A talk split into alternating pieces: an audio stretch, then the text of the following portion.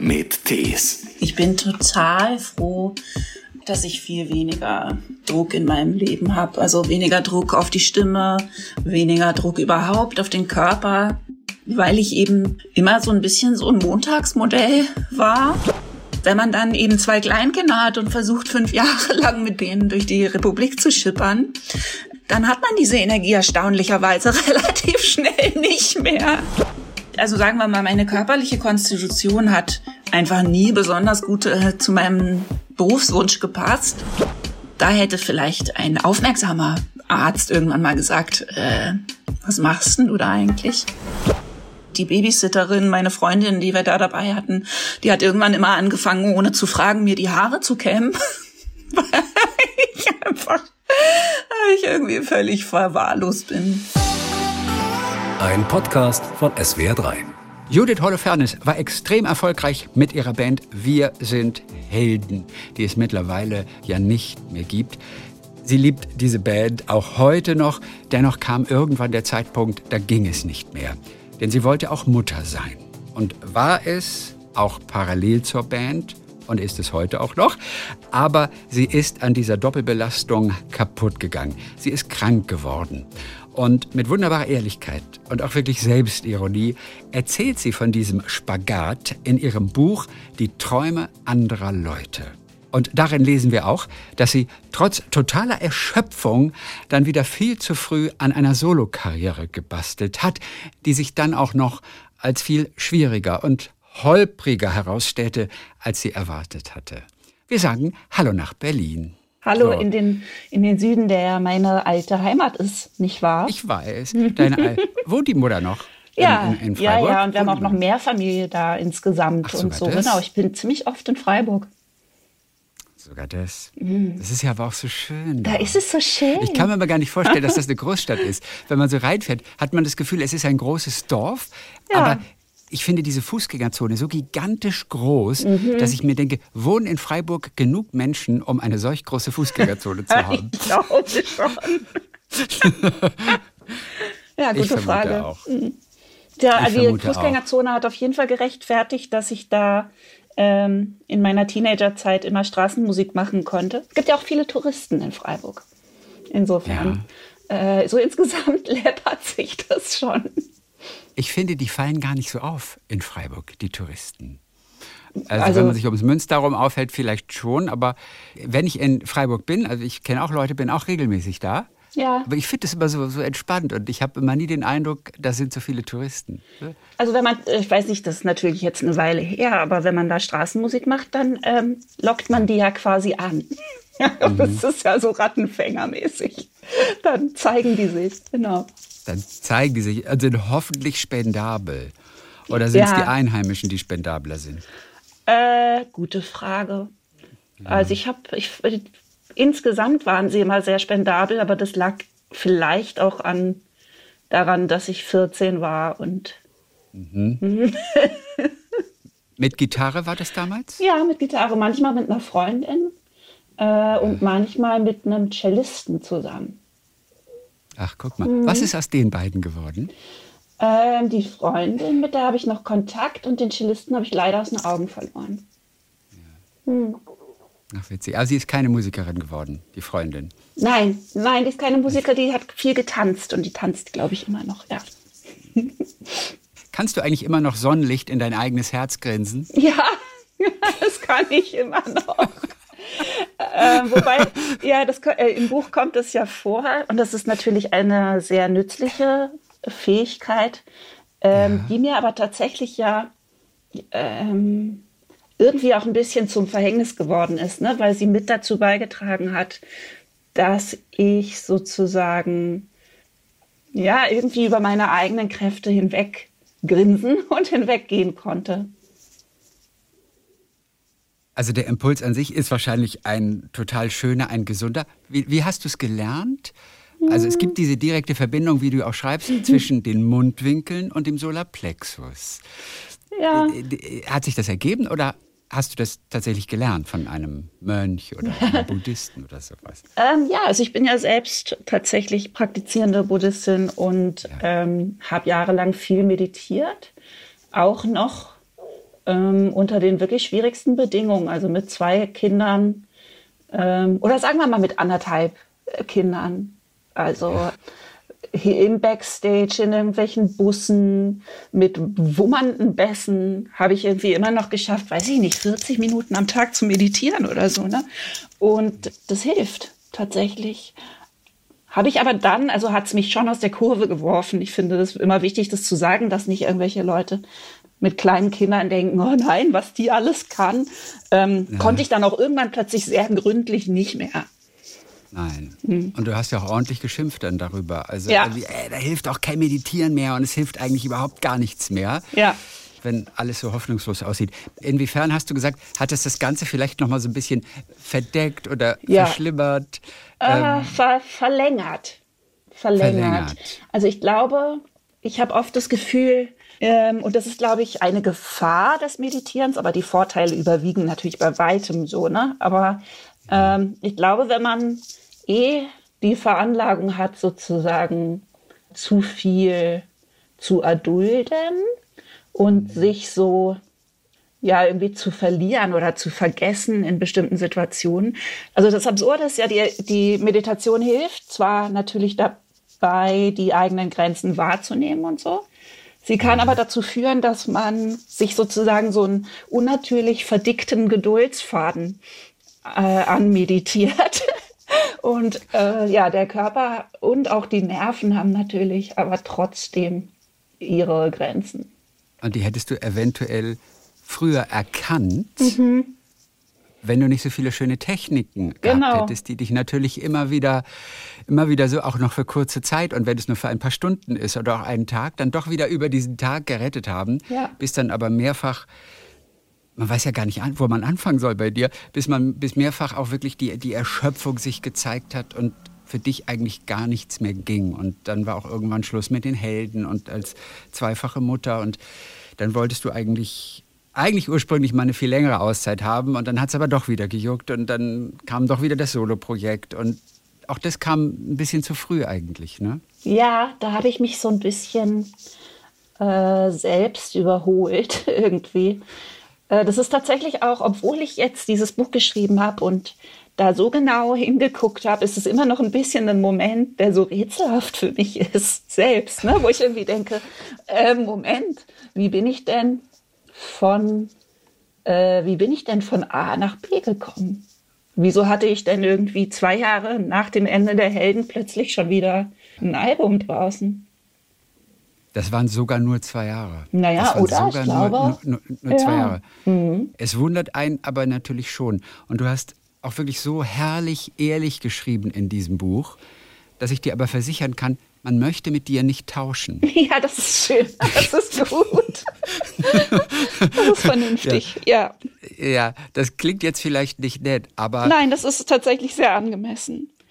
Und ich, ein bisschen finde ich das ja auch schön, weißt du, weil ja. dieses Künstlerleben oder das äh, Popstarleben ja schon was ist, was viel so irgendwie so Neidfantasien auslöst und ja auch sehr glorifiziert ist. Und mir hat das schon auch einfach irgendwie gefallen, als, ja. äh, weißt du, so als wahrheitsliebende Menschen, äh, das so dem, sagen wir mal, eine Facette hinzuzufügen. Also der Erfolg und was ihr da geleistet habt, die Alben, die ihr verkauft habt, die Songs, die ihr geschrieben habt, die du geschrieben hast, das ist natürlich etwas, das möchtest du auch nicht wissen in deinem, äh, missen in deinem Leben. Der Preis dafür am Ende, weiß nicht, deines ersten Lebensdrittels, wir hm. werden ja alle sehr alt, ja. der, war, der war dennoch wahnsinnig hoch dafür, mhm. weil dieses Geschäft, das Musikgeschäft an sich, ein wirklich schwieriges ist für jemand, der so im Herzen Künstler ist. Und ja, und die zieht ja leider oft dahin. Ne? Das ist ja das Problem. Ja. Ne? ja. Dass es selten die und, Unternehmertypen sind, die es irgendwie in die ja. Popmusik zieht. Ich habe mich auch mhm. gefragt, bei diesen wirklich Unmengen von Themen, die auch wirklich dein Leben bisher bietet mhm. und über die du geschrieben hast in diesem Buch, wo fangen wir da an? Und ich habe versucht, okay, wo fängt man an? äh, wenn man mit Judith spricht. Und das Erste, was ich dann erstmal so aufgeschrieben habe, ist Erfolg. Und ja. du schreibst, Erfolg ist eine Droge. was man zunächst nicht mehr vermutet. Man denkt, die tut einfach nur noch gut. Mhm. Aber sie schickt dich dann lachend in den Abgrund zu all den anderen. Ja, genau. Wann hast du zum allerersten Mal gespürt, das war sicherlich noch, als ihr auch wirklich sehr, sehr erfolgreich wart, mhm. dass Erfolg nicht nur positiv ist, dass Erfolg auch an dir nagt, dass das auch seelisch sehr, sehr herausfordernd ist und sich auch nicht rückgängig machen lässt, so von heute auf morgen? Ähm, ich glaube, das war ein langer Prozess aus ganz vielen einzelnen Erkenntnismomenten, die ich dann eben auch gerne wieder weggegrinst habe. Aber es gab so mehrere, wo das so, sagen wir mal, sehr schwer zu übersehen wurde. Ein Moment war der, wo mir jemand von der Plattenfirma, hm, den ich sehr schätze und sehr ja, visionär und ähm, irgendwie auch independent eingeschätzt hatte und so, mir gesagt hat, ich könnte jetzt nicht mehr einfach schreiben, was ich will, da hängen Arbeitsplätze von ab. das war äh, so einer der etwas unerfreulicheren Momente. Hm. Das war die Solo-Aber-Geschichte, ne? Nee, das, das war, war, noch ach, das war zur Heldenzeit sogar. Das war zur Helden. äh, zu ähm, so und so Zeiten. Also okay. drittes Heldenalbum. Ja. Ich muss mich übrigens für meine Stimme äh, entschuldigen. Ich bin ein bisschen erkältet, aber das ist ja im Moment jeder, oder? Ich noch nicht. Komm mir nicht zu nahe. Nein, okay. Hier, ich ziehe mir Nein, Maske geh bitte nah ans Mikrofon. Nein, bitte geh nah ans Mikrofon ran, sodass wir, dass ja. wir da einen guten Klang haben. Ähm, ich habe hier so einen mhm. Virenfilter drin. Das ist sehr alles gut, gut. Sehr gut. Nun muss man auch sagen, dass du natürlich aber auch zu Erkältung und so neigst. Oder? Ja. Das ist traditionell so gewesen. Du nimmst einfach alles mit. Ich nehme alles mit. Und, und zwar alles. Äh, vor allem ist äh, meine Schwachstelle, und das ist natürlich, wenn man singt, nicht so toll, ist äh, alles mit Nase. Ich nehme einfach jeden Schnupfen mit und der bleibt dann halt bei mir auch so gern. Also ich gehöre zu den ja. Leuten, die halt irgendwie drei Wochen Schnupfen haben, statt einer, mhm. ja. bis der nächste kommt was fürs Touren natürlich höllisch ja, ist, weil du dich immer wieder genau. äh, fit gespritzt hast, sozusagen, ja. so dass es gerade am Abend noch geht, mhm. aber da kommt ja auch nächster Abend wieder. Ja, absolut. Man versucht, ja. die Stimme zu schonen. Mhm. Das ist natürlich auch für die Umwelt manchmal ganz schön anstrengend, oder? Manche Opernsänger haben das ja auch, oh Gott, den ganzen Tag nicht sprechen, aber, aber dann abends auf der Bühne, da kann man gar nicht anders, als einfach nur voll loszulegen. Ja, das und, ist ein totaler und, und Gas Druck. zu geben. Absolut, das ist total unangenehm. Und ich habe oft auch Leute irgendwie beneidet, die sozusagen oder für mein Gefühl unkompliziertere Instrumente hatten. Ich meine, ich weiß, dass andere Musiker bekommen auch Probleme ne, mit Druck und dann äh, stimmt der Ansatz nicht mehr bei der Trompete oder die Hände zittern bei der Geige. Ich hatte aber immer das Gefühl, dass die Stimme wenig verzeiht irgendwie. Ne? Du bist wahrscheinlich heute auch wahnsinnig happy, dass du diesen Druck, nicht mehr so auf die Stimme zu achten, nicht mehr hast, oder? Ja. Alleine das macht vieles besser. Ich bin total froh, ähm, überhaupt, dass ich viel weniger Druck in meinem Leben habe. Also weniger Druck auf die Stimme, weniger Druck überhaupt auf den Körper äh, zu funktionieren, überhaupt auf mich weniger funktionieren zu müssen, aber ja. schon auch speziell tatsächlich auf den Körper, weil ich eben immer so ein bisschen so ein Montagsmodell war. Ähm. Das hat hoffentlich nie deine Mutter so formuliert. Nein, ich, ich Judith, du warst das. ja bei unser Montagsmodell. Ich habe da, ich hab da Songs drüber geschrieben, ich darf das. Ja. ähm, nee, und das tatsächlich, also sagen wir mal, meine körperliche Konstitution hat einfach nie besonders gut äh, zu meinem Berufswunsch gepasst.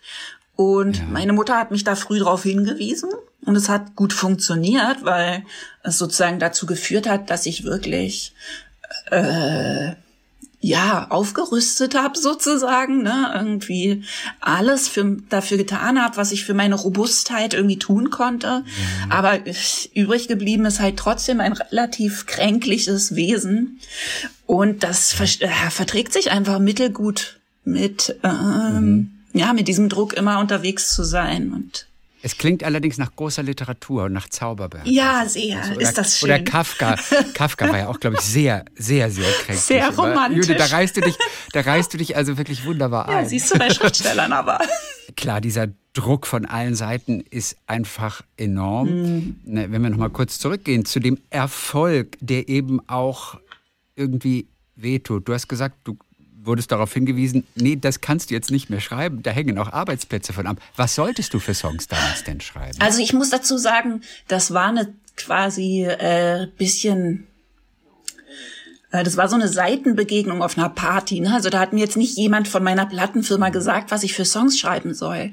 Das finde ich schon wichtig dazu zu sagen. Wir hatten ja mit den Helden eine unheimliche äh, Narrenfreiheit. Äh, Wir hatten immer tolle Verträge. Wir hatten, wir konnten im Prinzip irgendwie wirklich machen, was wir wollten. Es ist nur so, dass man eben äh, durch solche Begegnungen auf Partys oder überhaupt, also man ahnt das irgendwann äh, bekommt man so ein Gefühl für die, äh, ja, sozusagen die Gewalt von dem dahinter. Also man, irgendwann merkt man, was für ein riesiger Apparat dahinter steht und wie viel Geld das alles kostet und dass das eben kein Witz ist, wenn da jemand sagt, da hängen Arbeitsplätze von ab. Oder wenn ihr plötzlich dann viel weniger Platten verkauft als vorher. Ja, klar. Äh, Das ist, ja, man würde doch denken von außen, ah ja, komm, lass sie doch ein bisschen weniger verkaufen, dann wird's beim nächsten Mal vielleicht ein bisschen mehr. Ist doch okay. Ja. Ist aber für einen, für einen Künstler, der unter Vertrag ist, wirklich ein Problem?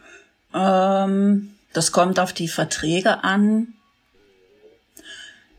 Das ist Warum? Was könnte in tatsächlich. so einem Vertrag drinstehen? Stehen da Mindestverkaufszahlen? Nö, aber es kann natürlich immer sein, dass man seinen Vertrag einfach verliert. Ne? Also dass äh, so ein Vertrag dann fürs nächste Album nicht mehr verlängert wird oder ähm, und ich weiß, dass das, glaube ich, jetzt einfach, sagen wir mal, auch noch seltener, glaube ich, vorkommt, dass eine Firma dann lange an einem Künstler festhält, ne, an einer Künstlerin.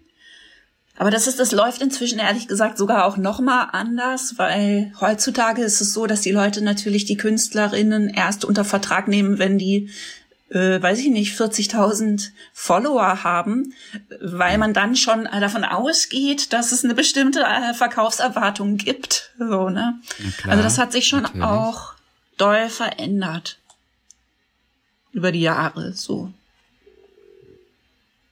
Wobei die Helden ja nie, sage ich mal, von Erfolglosigkeit bedroht waren, oder? Bis Nö. zum Schluss auch nicht. Oder Nö. sehe ich das falsch? Also unser letztes Album, ähm, das ich sehr liebe, das äh, Bring mich nach Hause hieß. Davon haben wir deutlich weniger verkauft als von den Alben davor. Wahrscheinlich, weil ich es das Schönste fand.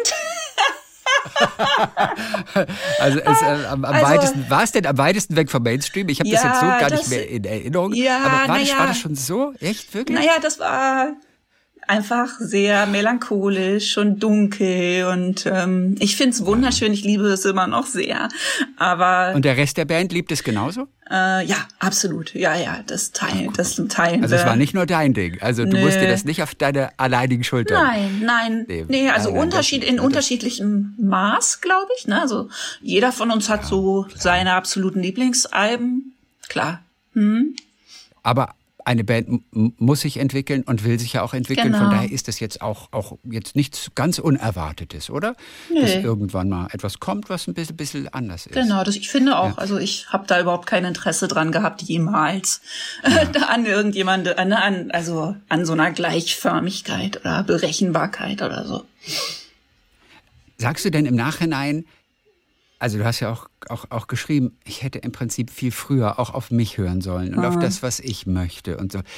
Gilt das auch für die Zeit der Helden? Hättest du auch da schon im Nachhinein früher aufhören wollen? Also durch den Druck mit den Kindern am Ende. Äh, klar, ich frage mich, wie kann überhaupt irgendjemand, der in diesem Business arbeitet, Kinder großziehen und gleichzeitig Popstar sein?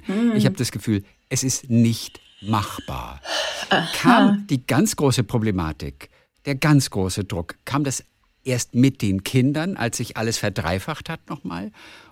Also ich habe das Gefühl, dass dieser sozusagen der neue Druck, der dazu kam, dass die Kinder äh, ja ja einfach so Fakten geschaffen haben in unserem Leben, ne, die irgendwie äh, Ja, das, ich, das hat einfach so Sollbruchstellen sehr sichtbar gemacht. Weißt du? Mhm. Also das hat so, ähm, ich glaube, ich musste auch vorher schon einfach unheimlich viel Energie aufwenden, um bestimmte Sachen zu kitten oder zu glätten für mich. So. Und wenn man dann eben zwei Kleinkinder hat und versucht, fünf Jahre lang mit denen durch die Republik zu schippern, dann hat man diese Energie erstaunlicherweise relativ schnell nicht mehr. Also, schon gar nicht, wenn die Kinder ja, nicht schlafen. Genau. Wenn genau. die Kinder nicht abends schon schlafen. Ja, oder halt hab, nicht mehr schlafen, wenn man von der Bühne kommt, oder? Genau. Oh, ja. mhm. oh, stimmt, oder das. Mhm. Ich habe mich gefragt, ob es auch nur einen Mosaikstein gibt, von dem du sagst, guck mal, wenn das gewesen wäre, dann hätten wir es, glaube ich, geschafft. Mhm. Und wenn es nur so etwas Banales ist, wenn die Kinder jeden Abend um 20 Uhr geschlafen hätten, bis morgens um 6 ich weiß, es kommt dir absurd vor jetzt, ja. weil es andere als das war. Aber wenn das so gewesen wäre, dann wäre das mhm. Tourleben ja auch schon deutlich einfacher gewesen plötzlich. Ja. Aber hätte nicht gereicht, vermutlich, oder? Ich weiß es nicht. Also ich habe so wahnsinnig an dieser Band gehangen und habe die auch immer noch so lieb. Aber ich weiß immer noch nicht, ob ich das überhaupt so erstrebenswert gefunden hätte. Weißt du, also ich habe ich bin ja auch selber so wahnsinnig Fan von anderen Bands und so, ne? Und ich habe einfach kein, ich habe irgendwie selber nie ein Interesse daran, dass irgendwas für immer dauert. Ich finde, das muss bei Künstlern nicht sein. Also natürlich ist okay. das schmerzhaft, das ist ein schmerzhafter Prozess, so, aber man muss ja Sachen auch wieder loslassen ja. und neue Sachen machen. Aber es ist ein interessanter Punkt und ich habe tatsächlich, ich habe ja jetzt im Schreiben einfach die Gelegenheit gehabt, so richtig tief mir das alles anzuschauen. Ne? Und tatsächlich gehört das zu den Fragen, die so übrig bleiben, ne? wo ich dann jetzt auch beim drüber reden oder so manchmal denke, äh, äh, auch was meine Solo-Karriere angeht oder so, ne? Dass ich mich so frage, mh, hm, äh, ob das überhaupt in irgendeiner Form hätte anders laufen können. Und ich weiß es nicht. Ja. Ich hätte die Kinder ja. auch nicht später kriegen wollen. Ähm, oder riskieren man hat auch können. Als normale dass, Familie. Ja, nee, irgendwie. Ja, man genau. hat auch als normale Familie hat man ja schon fast gar nicht die Zeit, die man möchte. Ja, genau. Du hast ja auch gesagt, von Anfang an zu wenig Arme, zu wenig Herzen, ja, zu wenige genau. Stunden zur Verfügung. Ja. Ständig klettert ein Kind irgendwie eine Bühnentrasse rauf. Also man muss auch als verantwortungsvolle Mutter auch noch so aufpassen. Ja. Und es ist nie ein Kind und ein Gabelstapler gekommen, oder? Nein, nein, das haben wir zu verhindern gewusst, aber es hat auch viel Energie gekostet. Ja, der Gabelstapler taucht taucht immer wieder auf. Ja, als ja, mein als Feindbild. Sagst, ihr habt euch versucht, meine Nemesis. Dein Feindbild. Bist du den selbst mal gefahren? Nein, nein, aber ähm, ich habe, ich bin im, auf jeden Fall im Truck schon auf dem Fahrersitz gesessen, aber ich kann ja noch nicht mal Auto fahren, weißt du? Okay. Dann besser kein Gabelstapler. Nee, genau. Also ihr habt es versucht mit der Philosophie, irgendwie überleben und die Kinder hm. nicht mit dem hm. Gabelstapler entkommen lassen. Ja. So, so hast du es aufgeschrieben. Ja. Es war dann einfach am Ende alles einfach zu viel. Man konnte auch niemandem gerecht werden. Mm. Und äh, du hast es auch, glaube ich, gerade schon angedeutet. Du weißt doch gar nicht, wenn es geklappt hätte mit fünf Jahren Kinder auf Tour, ob das wirklich so erstrebenswert gewesen wäre, weil du zum Elternsein ja eigentlich gar keine richtige Zeit gehabt hättest. Ja. Was dann zu der Frage geführt hat, als, als ihr euch dann zum Ende der Band entschlossen habt, wie ist man eigentlich Eltern? Du bist da tatsächlich mhm. nicht reingewachsen. Naja, ich bin halt in ein sehr ungewöhnliches Elternsein irgendwie reingewachsen so ein bisschen Zirkusfamilienmäßig. Und genau, ähm, bis, ja, genau. Und das war ja auch so ein bisschen meine Vision. Ich habe mir das ja auch so vorgestellt und habe mir das gewünscht und habe auch sehr dran festgehalten. Also ich habe das lange, lange versucht auch zu verteidigen, dass das geht äh, und war da sehr stur irgendwie. Was hat deine Mutter gesagt eigentlich, Ach, die das ja von außen be betrachtet hat? Ja. Und die konnte ja nicht immer mit auf Tour gehen. Oder, nee, oder war, wie oft war die mit auf Tour? Die war oft mit. Oft. Ah, die, ja. war, die war sogar oft. Genau, mit, ne? ich winke hiermit, wenn sie das hört, nach Freiburg. Ähm, die ja. war oft mit und hat auch ähm, uns geholfen, dass das irgendwie funktioniert. Aber das war natürlich für alle in meinem Umfeld ähm, sagen wir mal, äh, milde beunruhigend bis, äh, bis sozusagen, ja, schwer, schwer auszuhalten, dazu zu gucken. Ja. ja. hier nehmt ihr die Kinder, hier nehmt du die Kinder, hier könnt ihr die mal. Also ja, und natürlich meine Müdigkeit Netzwerk. auch zu bemerken. Also die Babysitterin, meine Freundin, die wir da dabei hatten, die hat irgendwann immer angefangen, ohne zu fragen, mir die Haare zu kämmen. Weil ich einfach ich irgendwie völlig verwahrlost bin. Ähm, ja. Wer hat dich denn als erstes Mal auch aus dem Freundes- oder Familienkreis zur Seite genommen und hat gesagt, Judith, wenn wir dich von außen sehen, das ist die pure Erschöpfung. Mhm. Du bist eigentlich in einer Erschöpfungsdepression ja. gerade. Erkennst du das eigentlich nicht? Mhm. Menschen selber erkennen das oft nicht. Aber wer hat dich als erstes mal zur Seite genommen? Also irgendwie milde darauf hingewiesen haben mich natürlich alle. Aber wie gesagt, ich hatte ja auch diese Fähigkeit, Sonnenlicht in mein Herz zu grinsen und vielleicht auch in das von anderen Leuten. Also ich glaube, ich konnte auch lange noch sozusagen erstaunlich gut drauf wirken, beziehungsweise äh, sogar erstaunlich gut drauf sein zwischendurch. Weißt du, es ist nur mhm. so, dass dann sozusagen diese dunklen Flecken, die werden immer dunkler. Aber das heißt nicht unbedingt, dass die jemand sehen muss und ja. dass man äh, nebenher auch noch eine total gute Zeit hat zwischendurch. Das ist irgendwie auch real, weißt du, das ist nicht gelogen oder so, sondern das ist auch da. Und ich glaube, ja. das war unheimlich schwer mh, von außen damit zu arbeiten, weißt du, wenn man mit mir mhm. befreundet war, weil das so geschwankt hat auch. Und ich es so ja. sehr irgendwie selber daran gehangen habe und es so doll wollte. Mm. Aber so endgültig äh, sozusagen den Stecker gezogen hat mir dann Pola, also mein Mann, ja. der natürlich mit demselben Boot saß. Und der hat irgendwann gesagt, du, äh, du bist kaum noch du bist kaum noch ansprechbar. Ja. Ich krieg dich irgendwie nicht mehr. Ich krieg dich nicht mehr zu fassen. Du bist irgendwie kaum da. So, ne? Man steht vor dir und hat das Gefühl, hallo, ist jemand zu Hause? Ja. Ähm, ja. Und im Prinzip Warst hat du auch apathisch in dem Fall oder? Mhm. Ja. Immer nur mit anderen Dingen beschäftigt und hast gar keinen Fokus mehr ja. einfach setzen können. All dies, ja, all das. Mhm. Du hast ja versucht, auch so kleine Auszeiten zu nehmen. Ja. Weil man da gar nicht von einer richtigen großen Pause sprechen kann. Also genau. du wünschst dir auch, du hättest dir mehr Pausen gegönnt. Ja. Erstmal kurz die Frage, warum hast du dir diese Pausen nicht gegönnt? Wer war schuld daran? Also, also wir wollen auch gar nicht von Schuld reden, hm. aber standest du dir selber im Weg oder waren es die Verpflichtungen von außen? Ich glaube, es ist ein Zusammenspiel. Also ich glaube, ich habe eine starke also ich habe selbst so einen starken Drang ähm, und auch einen starken kreativen Drang, der äh, es mir manchmal schwer macht, mit irgendwas aufzuhören. so, ne? Also ich habe einfach selbst unheimlich viel Drive.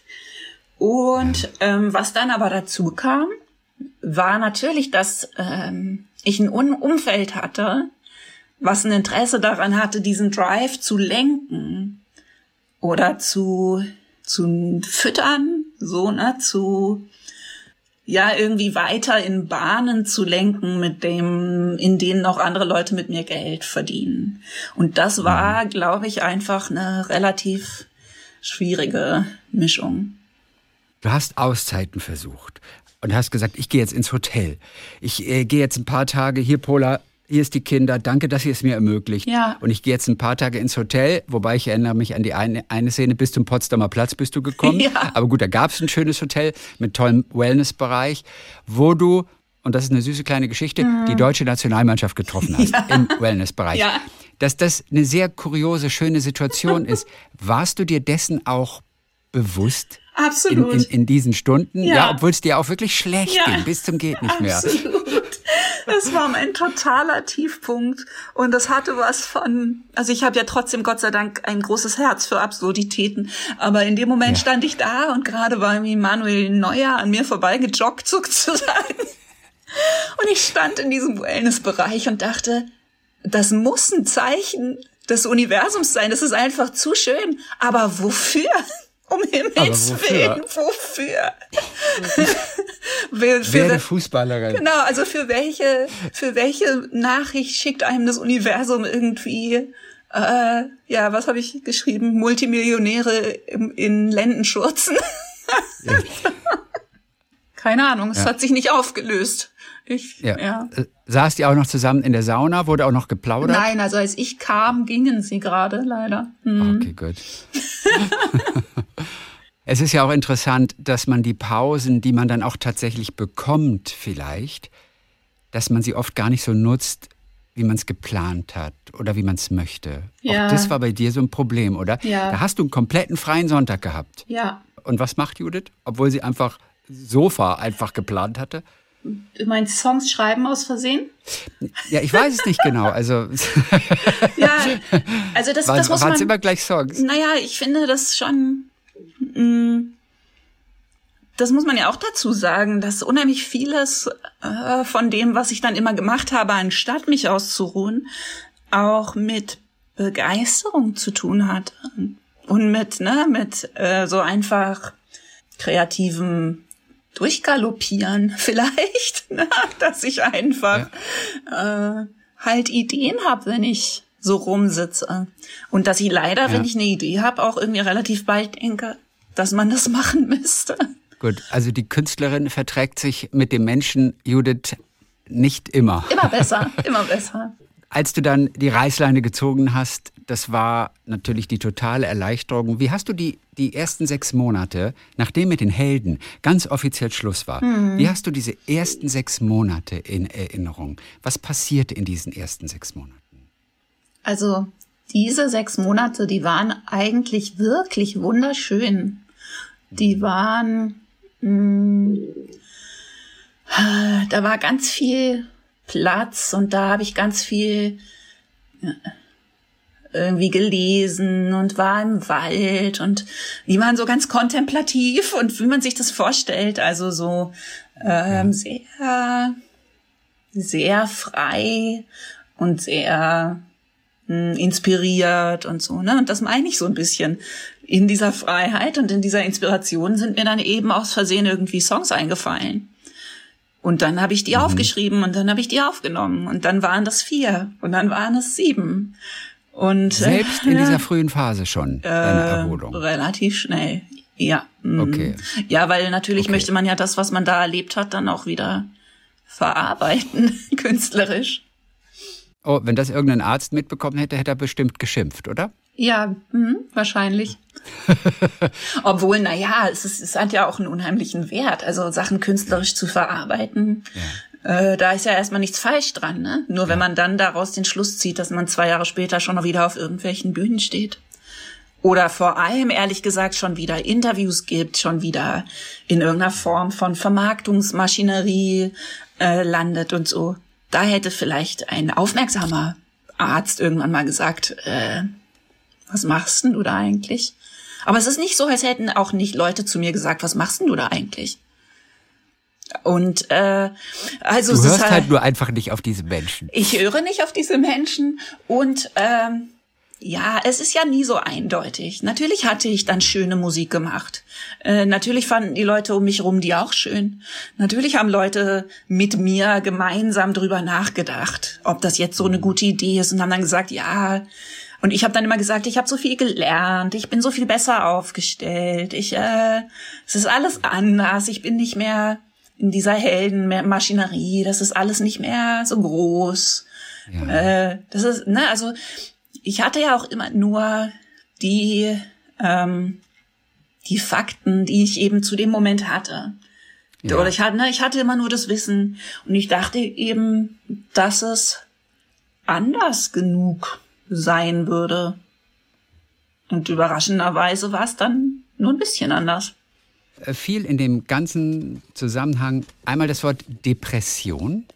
Hat ein ähm, Arzt das mal so ausgesprochen vor dir? Später. Denn, denn ich denn, denn wir ja. reden ja hier von einfach auch wirklich von Depressionen. Na, ja. Ähm, viele sind aber erschrocken in dem Augenblick, mhm. wo jemand dies ausspricht, wenn sie das von einem Arzt hören.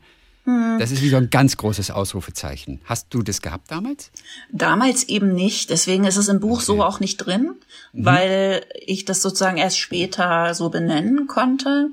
Ähm, und das ging dann auch eher so in Richtung Erschöpfungsdepression und ähm, so mit einem Aspekt von, dann sagen wir mal, übersteigerten Angstneigungen auch, ne, die ich immer schon hatte. Also ich war auch als Kind schon unheimlich ängstlich, hatte viel mit Ängsten zu tun und durch diesen Stress und durch diese ständige Überreizung dieser quasi Nervenbahn war das so gekippt, dass ich eben äh, ja das nicht mehr abschalten konnte. Ne? So Sorgen, Ängste, äh, nicht mehr.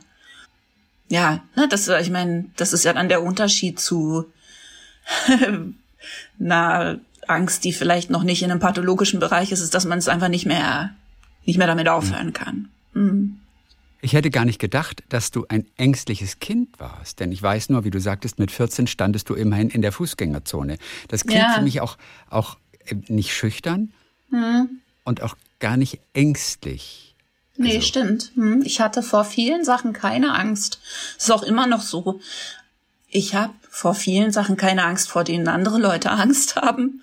Also ich bin auch in vielen Hinsichten, glaube ich, heute noch ähm, irgendwie ein eher freier Mensch und ich habe wenig Angst vor, äh, weiß ich nicht, finanzieller Unsicherheit jemals gehabt oder so. Ne? Ich habe einfach immer sehr eindeutig meine künstlerischen Ziele über alles gestellt. Als ja. Teenager auch. Ich meine, ich hatte da Angst, aber es war völlig klar, dass ich es trotzdem mache. Ja. Und das Gleiche war, ähm, wenn ich Schulsoli im Chor gesungen, ne, im Schulchor mein erstes Solo. Natürlich hatte ich da Angst, aber der, ja, der Drive war stärker ne, das irgendwie zu machen. Aber ich hatte, weiß ich nicht, ich, als Kind konnte ich mir halt irgendwie quasi, habe ich nächtelang mit mir debattiert, ob die Monster unterm Bett schlimmer sind als die, die aus der Wand kommen und auf welcher Seite man eher schla schlafen möchte und so. mm. Und du hast heute auch noch Ängste, die andere nicht so haben, wie du es gerade angedeutet hast? Ich glaube, ich habe eine Veranlagung zu Ängstlichkeit, die ich aber inzwischen ganz gut im Griff habe. Und tatsächlich merke ich meistens, dass ich in eine Überlastung gehe, daran, dass die stärker werden.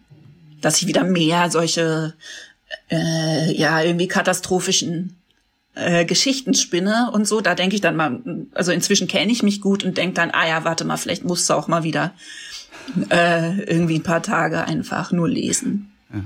Aber du hast immerhin keine mhm. Angst vor, sage ich mal, finanziellen dramatischen Situationen, was ja für einen Künstler schon mal ganz toll ist. Ja. Das ist so eine Angst, die hätte ich oft, wenn ah. ich denke, oh Gott, verdiene ich im nächsten Monat überhaupt noch genug Geld? Ich bewundere mhm. schon Menschen, die ein Geschäft haben. Ein Klamottengeschäft zum Beispiel. Ja, die investieren mhm. erstmal äh, 50.000 äh, Euro in Klamotten. Und was ist, wenn keiner kommt und was kauft? Ja. Ich hatte das immer, ich glaube, das ist familiär, dass ich irgendwie also meine Mutter hat immer einen wunderschönen Beruf gehabt, die ist literarische Übersetzerin und hat aber dadurch auch immer sehr wenig Geld verdient. Und ich glaube, diese, also ich bin mit meiner Mutter äh, alleine aufgewachsen und ich glaube, ich hatte dadurch immer eine relativ große Selbstverständlichkeit damit, dass man sich einen Beruf da nach dem aussucht, was man tatsächlich machen möchte jeden Tag. Ja. Und das irgendwie sozusagen gar nicht in Frage kommt. Also ich glaube, wenn man mich mit 15 gefragt hätte, ob ich irgendwie was machen könnte, was äh, vernünftig ist oder sicher oder so, hätte ich einfach, ich, ich hatte immer das Gefühl, ich weiß gar nicht, wovon die Leute reden. Also es stand für mich nicht zur Debatte. Mhm. Das ist natürlich, das ist tatsächlich sehr hilfreich, wenn man Kunst machen möchte. Ja. Deine Mutter stand aber sicherlich hinter dir auf jeden Fall. Mhm. Wie groß waren Ihre Sorgen, dass die Judith, die jetzt ganz auf die Kunst und die Musik setzt, puh, dass die nicht klarkommt? Wie groß war Ihre Sorge? Ich meine, du beschreibst sie auch so schön. Mhm. Du bezeichnest äh, deine Mutter als eine äh, unaufdringliche Generalverweigerin. Ja. ein zauberhafter Begriff ist. Ja, also, toll. Und da zauberhafte ich gedacht, Eigenschaft. Äh, das ist eine interessante Mutter irgendwie, ja. die bekannt war für ihre unaufdringliche Generalverweigerung. ja. Was ist damit gemeint, Judith? Naja, dass sie eben immer mh, auf eine ganz unkrawallige Art und Weise ähm, Regeln in Frage gestellt hat. Und nicht um sie in Frage zu stellen, sondern einfach nur, weil Regeln sich erstmal beweisen müssen. Denke zum ich. Beispiel? Welche Regeln? Naja, dass man in irgendein, ja, zum Beispiel, dass man irgendwie, dass man sich in irgendeiner Form anpassen müsste oder seine Lebensträume zurückstellen, um irgendwie eine gesicherte Existenz zu haben oder ähm, ja, hat einfach. Dann fand die das mit der Musik aber ganz gut, oder? Ja, die fand das natürlich immer total gut, aber sie, natürlich ist es auch beunruhigend und sie kannte ihr Kind ja auch und hat sich natürlich immer mal wieder gefragt, ob ich dafür so äh, ausgestattet bin. Aber nee, die hat das immer von Anfang an sehr gestützt. Du hast über deine Mutter auch geschrieben, fand ich auch sehr interessant. Mit zwölf Jahren hatte sie beschlossen, entweder viel Geld mit etwas zu verdienen, was ihr Spaß macht, oder aber so gut wie keines zu brauchen. Genau. So, und der, der Beruf der Übersetzerin fällt dann ins Letztere. Ja, sie lebt auf ein jeden Leben, Fall. Genau. Sie lebt ein Leben, in dem sie nicht viel braucht und das ist auch okay. Und sie hat es durchgezogen ja. bis heute, auch diese Attitüde. Ja, absolut. Und es scheint ja genug solche Leute zu geben. Also ich habe ja mit meiner Mutter zusammen eine Podcast-Folge gemacht, ne, von meinem Podcast mh, im Salon Holofernes, wo sonst irgendwie andere Künstler äh, in anderen Berufen kommen. Und ich habe eine Folge mit meiner Mutter gemacht und über den Übersetzerberuf gesprochen. Und es war wirklich total schön. Also danach haben sich unheimlich viele junge Leute bei mir gemeldet oder im ja. Internet irgendwie darauf reagiert und gesagt, dass sie das jetzt auch machen möchten. Das hat mich sehr gefreut, weil wir haben wirklich ausgiebig darüber geredet, wie viel zu viel zu viel zu wenig Geld man damit verdient. Ja. Aber ähm, ja, es scheint glücklicherweise doch genug ja. solche Menschen zu geben. Das ist ein pro sehr schöner manchmal. Beruf. 1,70 Euro pro Zeile. Ja, es ist wirklich, also absolut. Ähm, es müssen schon lange Texte sein. Ja. Hm. Ähm, aber kommt eigentlich noch mal ein Soloalbum? Das Hast ist eine gute Frage. Noch mal wieder was in der Mache? Also jetzt gerade habe ich so gerade. Lust am Schreiben entwickelt, Ja. dass ich glaube, ich jetzt erstmal dann wieder nur so für meine Abonnentinnen und so, ne, also Mhm. leise vor mich hin, glaube ich, das nächste Buch anfangen möchte. Ja, okay. Also ähm, mehr die Schreiberin. Also mit der Mhm. Erstmal, Solokarriere. erstmal. Erstmal. Mit der Solokarriere ging es ja auf jeden Fall ziemlich schnell. Also ich, Äh, ich freue mich ehrlich gesagt auch noch, ich finde ja immer, das gehört ja auch zu diesem Musikbusiness, dass immer alles so neu sein muss und ne, immer ein Album nach dem anderen. Ich freue mich total über Leute, die meine Musik, also meine Solo-Sachen jetzt noch entdecken, Ja. weil die sind ja da. Also Ja, die sind doch da, die, ich finde die wunderschön und äh, die kann man ja jetzt noch hören, eine Weile lang. Bis ich wieder irgendwas in 20 Jahren wieder irgendwas mache. Dich hat's auf jeden Fall gejuckt und du hast dann auch gleich wieder eine Band zusammenstellen wollen. Mhm. Also auch so eine kleine Familie natürlich wieder. Ähm, und du hast dann mit diversen Leuten gearbeitet. Und ich habe mich gefragt in dieser Ausprobierphase, Mhm. machen diese Musiker Freunde Mhm. oder aber auch Musiker, die man findet, machen die das alles erstmal umsonst? Und es geht ja monatelang. Oder werden Ja, die ja. zwischendurch auch wirklich bezahlt? Ja, das ist ja das, was ich versucht habe mit dem Buch auch so ein bisschen ähm, unter anderem aufzuzeigen, weil ich das Gefühl hatte, dafür gibt es unheimlich wenig Bewusstsein, ist wie viel Geld das alles kostet. Ne? Und wie, was für persönliche Risiken Musikerinnen eingehen, ne? Und was, ähm, wie viel es kostet, wenn man ein Konzert absagen muss, dass man da jedes Mal irgendwie Tausende von Euro verliert. Und das hat natürlich damit zu tun, dass wenn man fair ist, man die Leute bezahlt. Also natürlich nicht, wenn man äh, jetzt gemeinsam in einer Band ist im Sinne von wir sind Helden und sich alles teilt. Aber wenn man eine Solokünstlerin ist und die hat dann sechs Leute auf der Bühne stehen, Ja. Dann bezahlt man die und dann bezahlt man die auch für Proben und äh, für die Pausentage auf Tour und ja, hm, das läppert sich. Und die werden auch, fand ich auch ganz interessant, die werden zuerst bezahlt. Der Solokünstler Ja, kriegt sein Geld, wenn am Ende genug übrig ist und genug Leute ins Konzert gekommen sind. Aber, als, aber unterm Strich machst du Minus als Solokünstlerin. Ja. Aber die Band wird erst bezahlt. Ja. Genau. Aber in dieser Ausprobierphase, als du die angerufen hast, hast du gesagt, ja, habt ihr Lust da irgendwie im Studio, wir können mal, ich habe hier so einen Text geschrieben, wollen wir da so ein bisschen rumspielen und ein bisschen basteln. Ist das schon eine offizielle Probe? Ach so, ähm. Weil sowas kann ja monatelang gehen. Hm, das waren teilweise ja dann wiederum sehr enge Freunde von ja. mir und aus denen sozusagen diese Band dann, also die quasi diesen Kern dieser neuen Band äh, gebildet haben. Also vor allem Jörg Holdinghausen, mein Bassist und dann auch musikalischer Leiter. Äh, der wiederum ist dann auch am Songwriting beteiligt gewesen. Ne? Also wenn okay. man so früh in den Prozess mit reinkommt, dass man die Songs mitgestaltet, dann ist man ja wiederum auch äh, im Songwriting beteiligt und verdient mhm. darüber sein Geld. Genau. Ja. Mhm. Ihr seid dann auf Tour gegangen, du hast deine Platten gemacht und du warst doch ganz glücklich mit der Platte.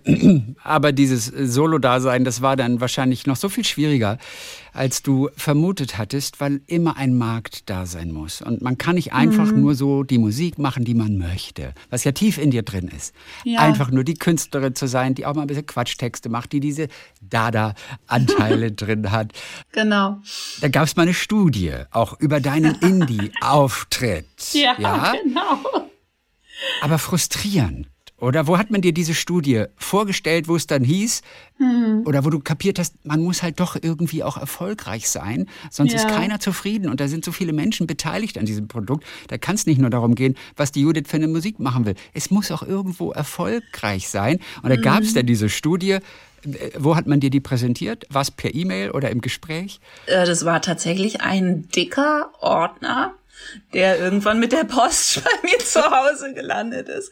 Ein Ordner mit so, aber ernsthaft, also so Balkendiagrammen und Tortendiagrammen und Fotos von irgendwelchen Menschen, die auf der Straße angesprochen worden waren von irgendeinem so Forschungsteam, ja, die dann äh, gefragt haben, welches von meinen Pressefotos ihnen am besten gefällt. Äh, also im Nachhinein erzählt sich das sehr lustig und für so ein Buch ist es ja. natürlich irgendwie wunderbares Futter. Klar. Aber äh, schön ist es nicht. Denn da standen lauter Dinge drin, die du eben nicht hören wolltest. Und ja. auch dieses, dieses geliebte Cover, wo einfach eine Frau auf einem Drachen reitet. Ja, ja? genau. Das muss man vielleicht beschreiben, oder? Also bei meinem ersten Soloalbum bei ähm, Ein leichtes Schwert, da bin ich stark verfremdet auf dem Cover. Man sieht mich nicht wirklich gut, glaube ich. Ich habe die Haare hochgesteckt. Ähm, ich habe eine Ukulele über der Schulter. Ich trage ein pinkes, ausladendes Kleid und äh, reite auf einem Drachen, dem Laserstrahlen aus den Augen kommen. Der speit nämlich noch nicht mal Laser, sondern die kommen aus den Augen, genau. Führte aber dazu, dass kein Mensch dich erkannt hat. Ja, auch, äh, auch wieder Überraschung. Überraschung.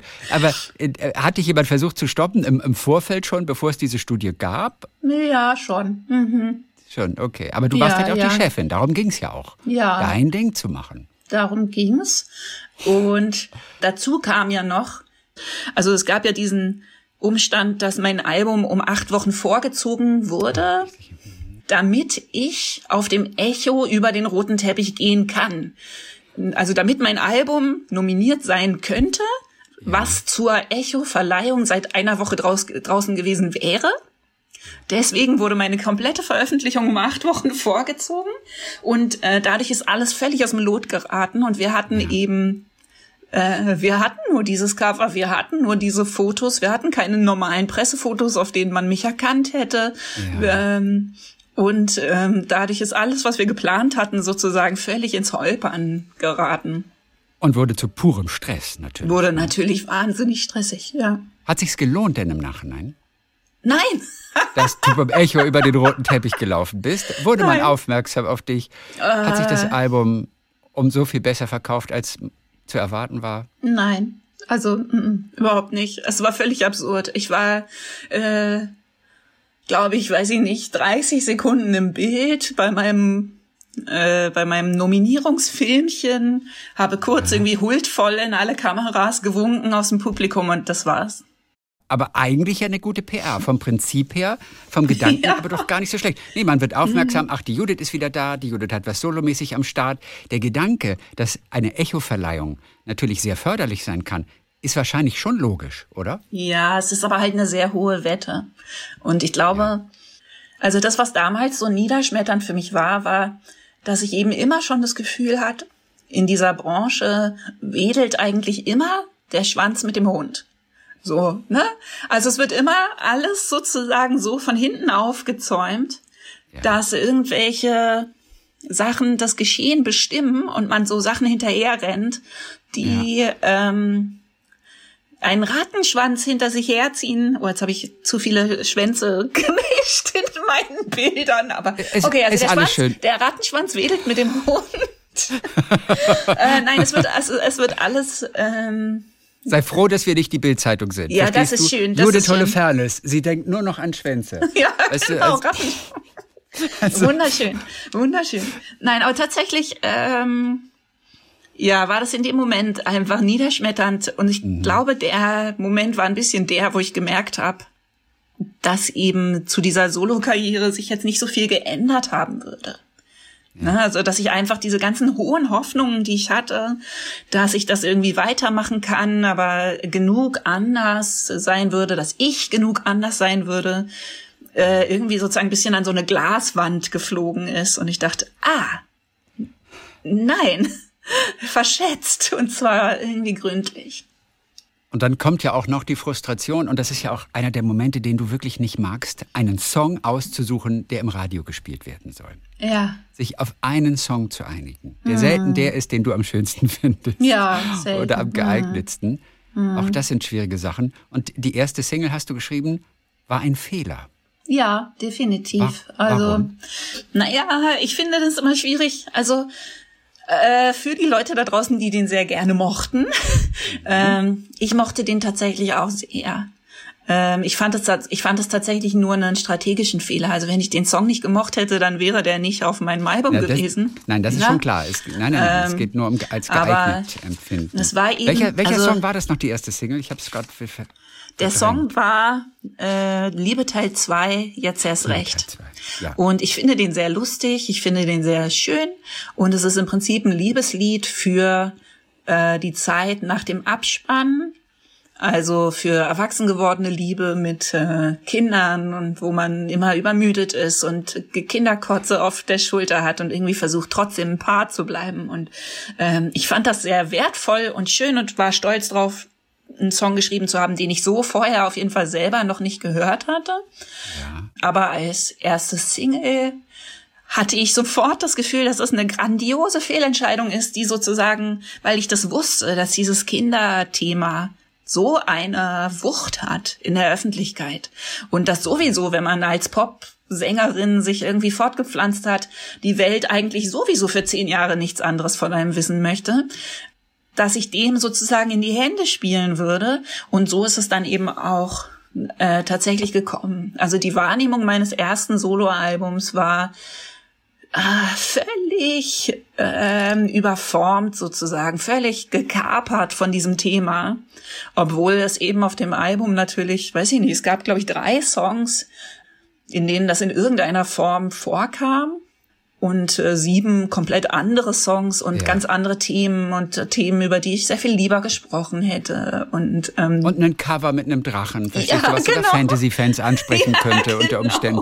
Also eigentlich deutete alles darauf hin, dass es nicht als das Mutteralbum. Nein, es war wirklich nicht. Wird. Es war eigentlich eher ein bisschen ein rabiates, äh, sehr holpriges, lustiges, schrabbeliges kleines Ding und eher genau, bisschen punkig, bisschen, bisschen punkig, auch so, von, der, ne? genau. von der genau. Attitüde her, ja, ne? was die absolut. ja wirklich im Blut liegt. Auch. Absolut, genau. Und als ich dann sozusagen zugucken musste, wie das sozusagen so überformt wurde in so eine Richtung irgendwie, ah, ja, hm. also es war schwer auszuhalten, es war schwer mit anzusehen.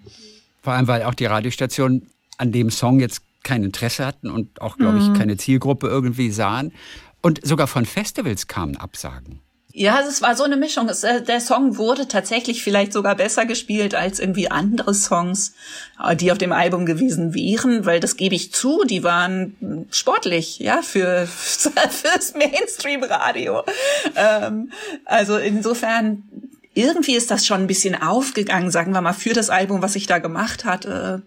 Glaube ich, dass die Leute, die das sozusagen gewollt hatten, die konnten schon sagen, dass sie damit irgendwie recht gehabt hatten. Das war jetzt ja keine völlige Fehleinschätzung. Nur ja.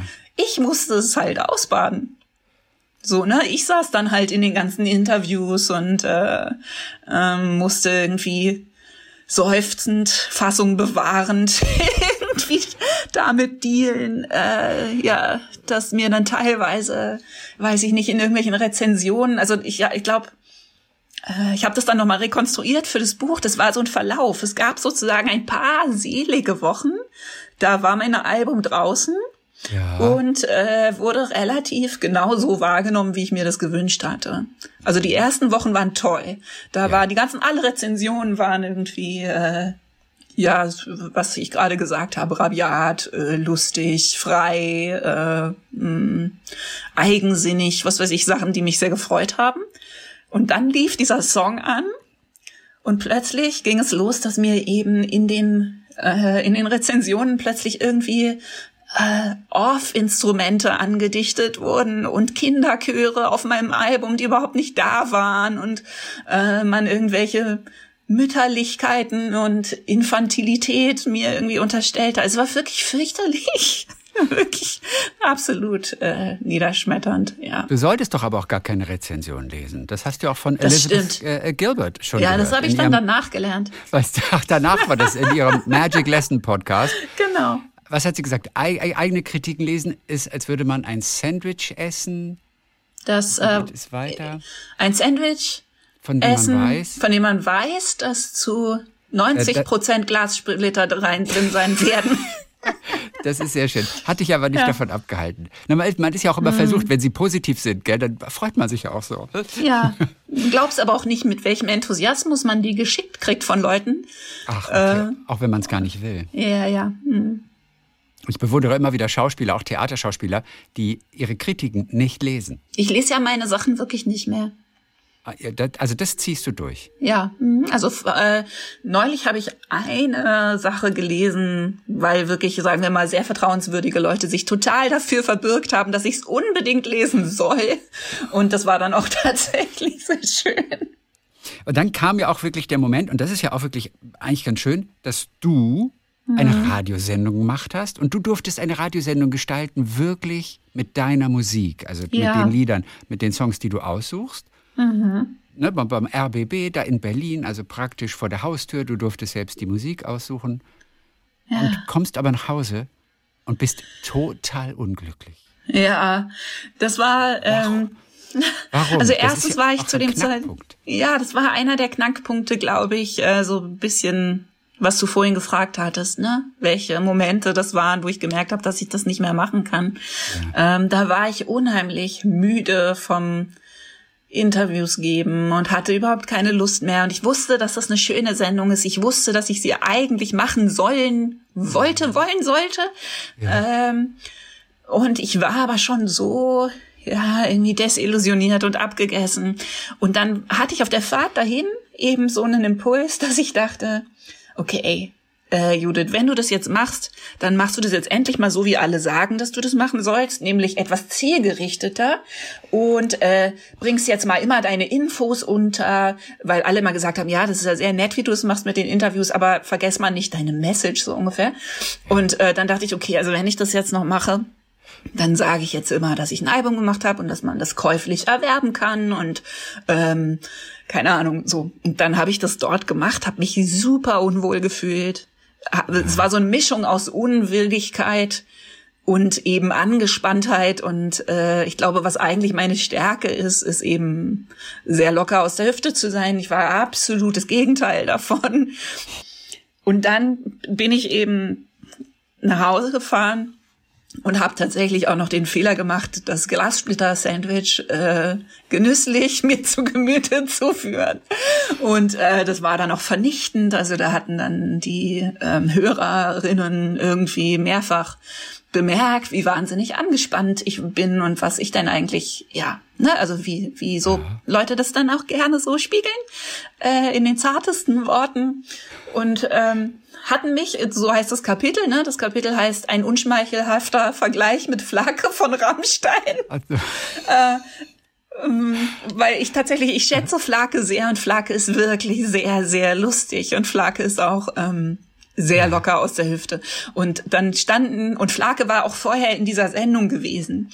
Und dann stand in diesen ganzen Kommentaren stand immer, neulich Flake war so toll. Und er war so locker und so lustig. Und diese Holofernes, die nimmt sich so ernst. Und äh, dauernd muss sie den Namen von ihrem Album sagen und dauernd. und es war einfach, es war so ein Moment, wo ich, äh, ja, wo ich so ganz tief dachte, ich kann nicht gewinnen ich kann nicht gewinnen und ich kann es nicht mehr machen. Und das natürlich gepaart mit, mit einer Grunderschöpfung, die du ja, zu dem Zeitpunkt ja, hattest. Ja, absolut, genau. Hm. Und es führte dazu, dass du dich einfach in deinem eigenen Wohnzimmer einfach flach auf den Boden gelegt hast. Ja. Und ich hm. weiß nicht, wie lange, ich glaube, tagelang nicht mehr aufgestanden bist. Ja, nicht tagelang, sondern äh, stundenlang. Und zwar habe ich, äh, ich bin dann irgendwann aufgestanden und immerhin aufs Sofa gerobbt sozusagen und habe an diesem Tag eine Technik entwickelt, also wir hatten es ja vorhin von meinen ganzen schönen Techniken, ähm, habe eine neue Technik entwickelt für mich, mh, hm, sowas beinahe meditatives und zwar sozusagen äh, nichts tun als Extremsport. Mhm. Also ich habe erstmal irgendwie, ich saß da auf diesem Boden und dachte, hatte plötzlich die Eingebung, dass ich dachte, okay, da ist so viel Schmerz und da ist so viel Frustration und so viel ähm, Müdigkeit. Ähm, ich muss mich jetzt ergeben. Ich muss jetzt einfach mal hier sitzen und das aushalten und diese Gefühle fühlen und mich nicht mehr wehren. Und das habe ich gemacht. Und dann sind irgendwie 20 Minuten vergangen und dann 40 und dann eine Stunde. Und dann bin ich irgendwie neugierig geworden und dachte, Moment, irgendwas passiert hier. Mal gucken, wie lange ich das machen kann. Und dann wurden das, glaube ich, an diesem ersten Tag so fünf Stunden. Da war es aber dunkel noch. Oder wurde es schon hell? Das war tagsüber. Es war tagsüber. Okay. Ja, ich habe so rausgeguckt auf so meinen Lieblingsbaum. Ähm, es war sehr schön. Und es war so ein bisschen ein Durchbruch. Und danach kam dann tatsächlich wieder ein sehr, sehr schönes und ähm, inspiriertes und auch künstlerisch total mh, mm, erfüllendes Jahr, ne? was ähm, ja. äh, ganz toll für mich war und leider wieder darin gemündet ist, dass ich schon wieder ein Album aufgenommen habe, ähm, wo ich dann wieder an allen möglichen ähm, ja, Schrauben gedreht hatte, noch independenterer war und ähm, dann wieder feststellen musste, dass das einfach alles, alles, alles immer viel zu krass ist und ähm, ja, mir einfach nicht besonders gut bekommt. Du bist ja quasi die erste prominente Vertreterin dieses Nichtstuns geworden. ja. Dann auch, ich meine, ja, ich habe es ja. auch schon vor, vor, vor 100 Jahren mhm. irgendwann gelesen und natürlich war noch immer jemand das Thema Nichtstun, was ja so nach und nach im, im in the name of Achtsamkeit, ja, weißt du, ja, auch immer ja, mehr in die Medien breitgetreten wurde. Ich glaube, du wurdest auch immer angefragt. Mhm. Irgendwie, Frau Holofernes, wollen Sie nicht irgendetwas mal zum Thema Nichtstun sagen? Ja. Aber die Fähigkeit, auch mehrere Stunden einfach mhm. nur nach vorne zu gucken, ja. Was wahnsinnig gut tut. Ja, ja, total. Weil das tut jedem total gut. Mhm. Aber das ist auch schon extrem. Also mhm. wer das schon mal eine halbe Stunde schafft, das ist ja. schon eine Errungenschaft. Ne? Also so extrem mache ich das was. übrigens auch nicht mehr. Nicht mehr. Okay. Wobei ähm, ja. das nicht heißt, dass mir das nicht gut tun würde. Ja. Okay. Ne? Das mal wieder zu machen. Es ist schwer zu formulieren, mhm. aber was passiert im Kopf, wenn man wirklich nichts tut. Und meinetwegen kann man eine Blume angucken oder das Vogelhäuschen oder sowas. Aha. Aber man, man macht eben nichts. Kann man das gar in, in, in Worte fassen? Ich habe es ich hab's schon ähnlich ein bisschen gemacht mhm. und einfach auf den, stundenlang auf den Bodensee geschaut. Ja, toll. Ähm, mhm. Weil alle Wasser Gedanken, ist auch gut. Ja, Wasser ist auch ganz gut. Ne? Mhm. Und ich weiß nur, es tut gut. Ja. Ich weiß aber nicht genau, Warum? Weil man sich eben mit Dingen beschäftigt, die man sonst zur Seite drängt, weil die dann Ja. irgendwann angeschwommen kommen Ja. und dann bearbeitet man sie kurz und schickt sie dann auch vielleicht wieder weg. Aber Mhm. was passiert eigentlich im Kopf in der Zeit? Warum tut das so gut? Also erstens tatsächlich das, ne, dass man sich mit sich selber anders befreundet. Also Freunde wollen ja auch, dass man ihnen zuhört. Ja. Und ich glaube, dass das unheimlich viel wert ist, ne, dass man einfach sich selber den Raum gibt. Richtig? Und man Ähm. kann jahrelang einfach leben, ohne genau das zu tun. Ja, dass man einfach so jahrelang. mal mit sich selber sitzt und sagt, äh, Ja. ich sitze jetzt hier mit dir. Ja, unterschätzen wir. Dass wir, dass wir uns selbst mit uns auseinandersetzen müssen. Egal, ob es uns gut geht oder, oder Ja. schlecht geht. Aber stimmt es komplett unterschätzt? Und äh, ähm, was passiert, wenn man es öfter macht, was ich total faszinierend fand, ist, dass tatsächlich auch ähm, das Gehirn dann sozusagen aus diesem Geschäftigkeitsmodus eben ausschnappt. Und was ganz Paradoxes passiert, nämlich, also man, man fängt an, mehr von den wirklich wichtigen Sachen im Leben zu schaffen, hinzukriegen, weil man aufhört, in dieser Geschäftigkeit unnötige neue Arbeit zu erzeugen. Weil in diesem sa- sozusagen Hü- Hühnerstatus, ja, Hühnchenstatus, in dem wir sonst so vor uns hinarbeiten, gack, gack, gack, ähm, da, ähm, da schaffen wir uns in Wirklichkeit oft unheimlich viel zusätzliche Aufgaben. Also aber auch im, im privaten Bereich ist es ja auch so. Wenn man in eine Überlastung geht und ständig irgendwie in so einem Rotationsmodus ist. Ja, das ähm, können auch schöne Sachen sein natürlich, aber ja. sie machen trotzdem Stress. Auch wenn sie schön Stress. sind und wir sie Ja. machen wollen. Mhm. Ja, aber man macht auch Fehler. Ne? Man macht mehr Fehler, man äh, erzeugt Arbeit dadurch, dass man irgendwas wieder reparieren muss, was schiefgegangen ist. Und tatsächlich, wenn man diese Geschäftigkeit rausnimmt, dann entsteht absurderweise mehr Zeit. Also man denkt, man hat keine Zeit, um nichts zu tun. Und äh, ich hatte oft das Gefühl, fünf Stunden nichts tun sparen, fünf Tage Arbeit Okay. weil man oft ehrlich gesagt auch unglaublich viel unnötige Arbeit macht und erst in dieser Stille überhaupt wieder lernt zu unterscheiden, worauf man seine Kräfte wirklich verwenden sollte. Judith, dann sagen wir mal Dankeschön für heute. Es ist Ja. übrigens November, kein Monat, der zu deinen Lieblingsmonaten gehört. Nein, absolut nicht. also nicht nur wegen, we- wegen, wegen des wenigen Lichts Ja. und schon gar nicht, wenn du auf Tour bist, oder? Nee, November genau. Ich bin sehr froh, dass ich diesen November hauptsächlich irgendwie mit meinem Hund spazierend und auf dem Sofa verbringe. Aber darf ich noch was sagen zu all dem Nichtstun und so? Ja. Ähm, weil ich das ja jetzt gelernt habe, dass man im Radio auch ab und zu sagen soll, was man jetzt eigentlich macht. Ich hänge ja diesen November auf dem Sofa ab mit meinen ganzen Patrons.